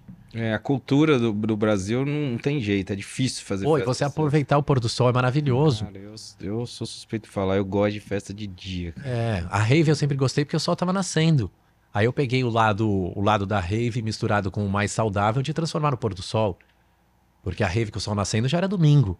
E a segunda, amigão? É isso. Como é que vai acordar e fazer yoga às sete da manhã ou fazer o esporte? Você vai estar detonado. Então o pôr do sol do sábado é estratégico. Esse estilo que você tem, né, que é, vai um pouco, acho que até contra a maioria da galera que trabalha na noite. Vida saudável, yoga, bem-estar, tudo mais. E normalmente eu, ó, a galera da noite é o quê? Loucura, Morcegão. droga, morcegão Morcegão. e tudo mais. De alguma forma você se sente fazendo campanha para um, pra um universo que é totalmente oposto que Sim. você tá, ou se você muitas vezes você se sente um peixe meio fora d'água assim. Então, eu me sinto, às vezes, um peixe fora d'água, mas eu acho que todo mundo que tá um pouco mais consciente se sente um peixe fora d'água porque você tá dentro de um negócio que a gente pode se auto-intitular de Matrix, né? Se você já, já tem um cabelo diferente ou veste uma roupa que não é a que todo mundo tá usando na hora do trabalho ou na hora da saída, você já se sente. Eu, assim, a- ao longo desses 20 anos, eu fui entendendo e gostando sempre do incenso da parte indiana dos chill-outs dos festivais. E eu vi que ali rolava uma conexão louca com uma música bem mais calma. Então, licergicamente falando, aquilo me fazia muito bem. Em algum momento ir lá pro chill-out e recarregar o celular. Na verdade, o celular é o corpo, entendeu? E aí eu fui entrando pra essa onda, talvez lá atrás dos meus pais falando que o esporte era importante, o como eu conseguia atrelar esse mundo louco da noite, se eu gostaria de fazer aquilo a vida inteira e não morrer tão cedo, como eu aproveitar aquele ambiente sem degradar. E aí vai na, no soco, vai tomando soco, né? Já tomei soco na Anzu também, que eu não vi nem da onde veio. Tomei porrada de alguém, eu devo ter feito algum movimento errado, mas eu nunca procurei treta. Mas já tomei também, é, fisicamente. Uma vez lá, tomei uma sova de cinco pessoas ao mesmo tempo que eu não vi nem a cor. Eu ia pra uma tribe, depois miou minha tribe. Da Banguela, porque eu perdi esse dente com Pua. 12 anos. E aí, a vida vai ensinando você a talvez tratar ou reagir ou agir de certa forma que aquele pequeno movimento vai trazer você numa média escala benefícios bem maiores. E aí eu comecei a ir pro yoga de bicicleta. Não sabia exatamente por que que eu estava indo lá, não conseguia nem encostar meu, minha mão no pé. Porque a gente é induzido sempre a fazer, ah, não, vai lá fazer academia para você ficar fortão. Fortão aonde? Se você é mentalmente fraco, você vai ser eternamente fraco, né? O músculo, ele é parte visual, é o X-Men lá, o bonequinho do He-Man.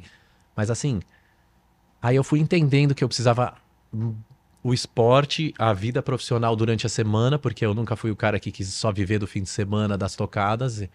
A gente criou uma empresa e a gente cuida dela. Não necessariamente eu tô lá fisicamente toda hora, mas ela tá aqui na minha mente toda hora. Então essa é a minha grande diferença. Eu tô pensando na prosperidade de todos que estão ali envolvidos. Só que mesmo assim você sai fora da caixa, porque o normal é você ir todo dia. Mas o esporte e o yoga me ajudaram muito a criar um equilíbrio entre o que, que eu gostaria de fazer, entre o que, que eu deveria fazer e o que, que eu não deveria fazer. Até o meu limite do álcool, até parar de fumar maconha, por exemplo, e manter o cabelo, que tá atrelado, não é uma regra, mas vai falar que não tá. Movimento raça. Né? Vai mostrar para um pai de um, de, um, de um amigo mais quadradão, ele vai olhar e falar: o cara é um doidão, não trabalha Primeira de segunda. Coisa. Não tem empresa. é, amigão, tem o CNPJ há 18, 16 anos. Eu pagava meus DARFs. Uhum. Hoje em dia tem um, funções ali, mas assim, eu fui mergulhando nisso e tomando na cara e aprendendo que se eu melhorasse algumas condições e, alguma, algumas rotinas fossem criadas com esforço, eu tiraria proveito. Hoje, um dos grandes proveitos é eu tocar 5 horas e meia, gastar 2.500 calorias e não sentir dor. Mas porque eu faço acupuntura cada 15 dias, eu vou no yoga quase todo dia, eu tento comer bem, então, só de você estar tá tentando e estar tá fazendo, você já está construindo um ser melhor para aguentar todo o resto. Senão, você eh, vai virando uma bola de neve. E essa bola de neve você não consegue se expressar artisticamente. E se expressar artisticamente, para mim, é ser um exemplo para mim mesmo e conseguir ser um exemplo para os outros. E é difícil você manter uma disciplina. E aí, quanto mais eu fui vendo que a disciplina estava rolando uma troca metade metade comigo mesmo, você não vai querendo deixar de fazer. E é lógico que você vai se sentindo cada vez mais fora, mas ao mesmo tempo mais dentro. Porque. Paradoxo. É, você às vezes entra dentro de um manicômio e consegue tratar aquele manicômio. Não que você não seja um louco. Então você é parte daquilo. Só você se sente tratando a galera que vai na sua festa? Eu sinto tratado e tratando. Muito. Via de mão dupla. Cada vez mais. Concordo. Com esse lance do abraço, do olhar. Não é o ato só de tocar música, é de conseguir ver um todo. Tratar antes da festa, responder algumas mensagens. Ser humano, humilde. Se envolver mesmo. Né? É. Então, todo. Não é só atividade física, né? Mas eu acho que o yoga tem muito a parte mental, o, o, a meditação, as aulas de filosofia, que você aprende a ser e o que, que é o ser, de onde viemos, o que, que a gente está buscando. Quais são os seus filósofos inspiracionais? Hein? Ah, tem muito de escola iniciática, tem muito de esoterismo, então a gente fala sobre tudo e sobre todos, não tem um específico. Mas é, não é nem o filósofo da, da, da aula de filosofia da faculdade, mas existe uma pessoa incrível que eu considero que é o Celso Charuri do, do lance da Provida. Então, são ensinamentos e conhecimentos maravilhosos. O Ivandro, que é, eu considero como meu mestre da, da, da filosofia, mas tem muita filosofia esotérica, assim. Então. Filosofia esotérica. É, o esoterismo, né? Ah. Então, coisas que vão além do que ensinaram a gente a vida inteira. E isso é maravilhoso, porque isso vai expandindo minha consciência. E você vai vendo que muitas coisas que você criticava os outros, na verdade, tá bem dentro, né? Sim. E aí você fica menos crítico, você fica é, autorresponsável pelas suas emoções não geridas a vida inteira, por traumas, e você consegue começar a curar. E aí vem a, a, a, a possibilidade de você estando nesse movimento querer poder fazer alguma coisa pelo próximo. E aí é essa brincadeira que eu tô tentando equilibrar na minha vida. Fora a pressão social dos 37, ou o que, que você vai fazer, o que, que eu vou fazer, o que, que eu tenho que fazer, ou o que, que eu quero fazer. Sim. E você sustentar. Onde todo mundo pergunta, mas você é DJ e não trabalha? Hoje em dia, muito menos. Quantas vezes eu escutei isso? O cara vem pedir seda no festival, Pô, você tem esse cabelo, não fumo, amigo. Tá de brincadeira. Sabe, coisa Tem alguma tipo? coisa errada. Não, são coisas bestas que você se sente sim fora, mas o fora da onde? Aí com essas aulas eu consigo entender que eu não tô fora de nada. E aí você fica menos se sentindo peixe fora d'água. Porque você tem mais segurança do porquê você tá lá e consegue aproveitar cada um. E saber que cada um tem seu limite. Eu sempre gostei de lidar com bêbado, com, com, com doidão. Se você considera fácil aquele momento e que sim, vai te incomodar em alguma parte, alguma asneira que o cara te falar, mas dá pra curtir aquele momento. Óbvio que tem que o que eu aprendi na marra, aprender a falar não, né? Não, daqui pra frente não tem. Ou daqui pra frente eu vou virar as costas. Porque senão o doidão também não vai parar de falar com você, vira Sim. uma um sanguessuga. Mas aí você aprende a lidar com você mesmo e com isso o externo já facilita. Sensacional. É. Cara, a gente tem uma parada aqui que é uma playlist que a gente alimenta com uma música de cada convidado.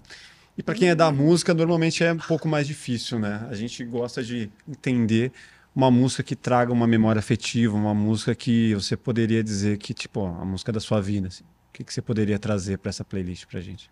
Bom, se já não desvelar, eu vou ter que falar uma que é meio clichê, mas assim, emotiva, mágica, maravilhosa e que tem a ver com o meu histórico de vida dos últimos tempos, se chama Inner Bloom do Rufus. Ela é uma Rufus pintura. Que eu até tenho que agradecer a Dreguazelli, porque eu ouvi Rufus do Sol pela primeira vez na festa Dretarde É com isso. o Dre tocando. E eu falei, que música legal. E ninguém nem conhecia Rufus Ninguém ainda. né? nem conhecia, irmão. A mesma coisa com Bob Moses, com Northern Pure. É, às vezes a gente fica comendo quieto porque não tem o que falar se você introduziu ou não. Não foda-se quem introduziu, o que importa é quem foi tocado, não é? E hoje Inner Bloom vira até um essa- clichê, porque fala, ah, não, Inner Bloom é muito pop. Eu, Calma aí, amigo, Inner Bloom toca o coração. Essa é uma música do que a gente falou que se vai falar que não tem ninguém musicalmente ali muito inteligente pra ter feito aquilo. Porra. Três cabeças, É uma minimamente. é. uma, uma Talvez até outros corações ajudando na, Uhum. naquilo, né? Pra que os três consigam exercer, mas é maravilhoso. O Inner Bloom é um hino. Hum. Hoje em dia é um dos grandes hinos pra mim da música eletrônica, porque ele emociona e ele faz dançar. A música eletrônica é isso. Tem uma junção. Tem que fazer dançar e tem que tocar o coração. Tem as outras lá, explosiva, tal, que daí são outras funções. Mas o meu ver da música eletrônica, o poder que isso tem é tocar seu coração e com isso fazer você se movimentar. Com o olho aberto, fechado, melhor ainda. Porque você entra numa viagem interna. E aquilo te faz lembrar coisas que te agradam, provavelmente. O Rufus do Sol, você tocou lá no. Quando a gente fez o doc do Adice lá na Bahia. Você me apresentou lá Foi lá aquela vez. e tem o. É legal. Foi herança de Dreguazelli. E muitos amigos meus não conheciam e que depois que eu descobri, começou, cara, nossa, que música legal, que música É legal. muito incrível. Isso se difundiu. É isso, eu acho que se- essa música tem na playlist? Tem. Não. Não. não. Agora vai Ai, ter. tem vai na ter, minha ter. playlist. Ah, não, senão eu ia falar, eu ia falar alguma outra, mas é, não, acho que nenhuma chega aos pés dessa atualmente, né? É um- Tem Man with the Red Face lá, o remix, um negócio ou outro que são clássicos também, mas nenhum chega perto desse, do que causou, Eu porque acho que essa é, é a sua música, é a sua É. cara. é isso, é uma junção do Dre com Delirium também, é uma junção de tudo que eu sou e ao mesmo tempo eu vi essa música sendo escutada por 0,3 pessoas para 3 milhões de pessoas. Uhum. Hoje o Rufus toca no Mita. Eu já orcei os caras para tocar numa Inner. Que legal. Quando ninguém conhecia, mas mesmo assim já era muito caro pra gente. Então não tinha como trazer. Era melhor eu continuar tocando a música dos caras. do cara. É, em cinco horas tem sete do Dretade que eu toco três deles. Porque o que é bom, não dá pra você falar, ah, não, não toca mais de uma música do cara. Porra nenhuma, não tem regra. Que isso. É, A galera vibra. porra, até hoje.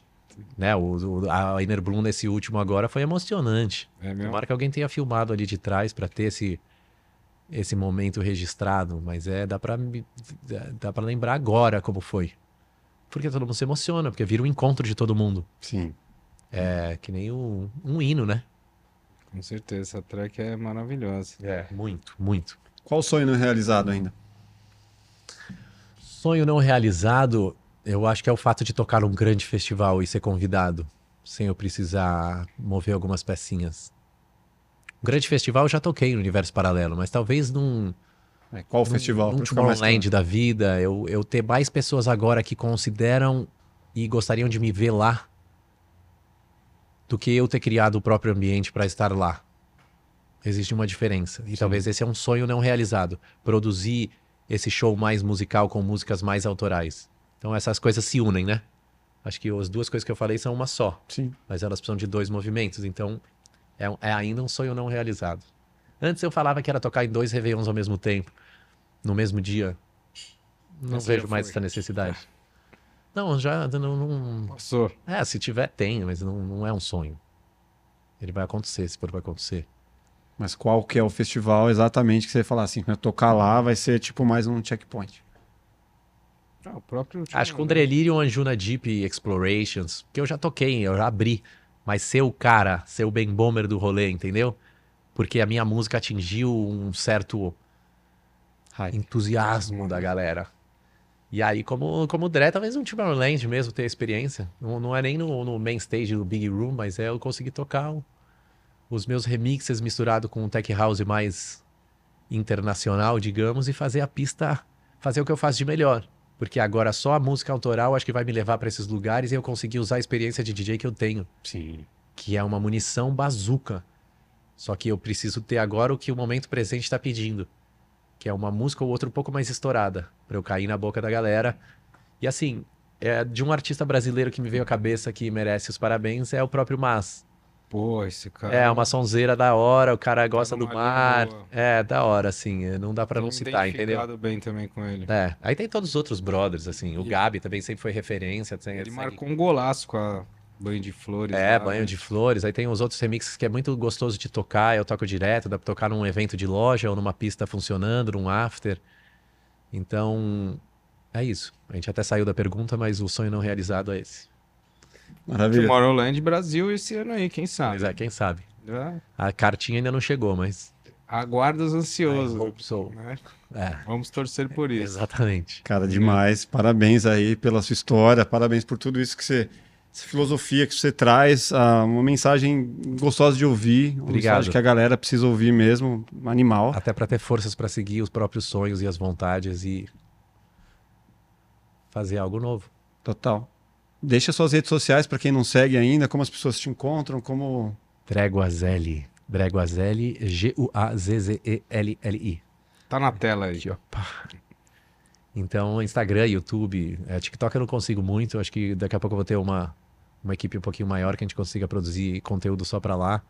Mas tem um momento que você precisa assumir que não dá pra fazer tudo. É importante estourar no TikTok agora, né? Meu Outro Deus, eu não, não, não, não. Pra mim é tipo. Outro dia a gente tava falando a obrigação que o artista tem de criar um hit que seja, pô, febre no TikTok. É, então. Então, tipo, é meio que quase que uma exigência da gravadora para muita não gente. sei nem o que é isso. Mas aí a gente vai estudando outras coisas e aí vão, vão surgir pessoas que vão, vão suprir essa lacuna. E aí vai, porque tudo não dá pra fazer, né? É. Então agora meu foco tá fazer, continuar fazendo as festas bem, tocando bem, evoluindo como DJ e a produção da música. E com isso atingir certos sonhos ainda não realizados.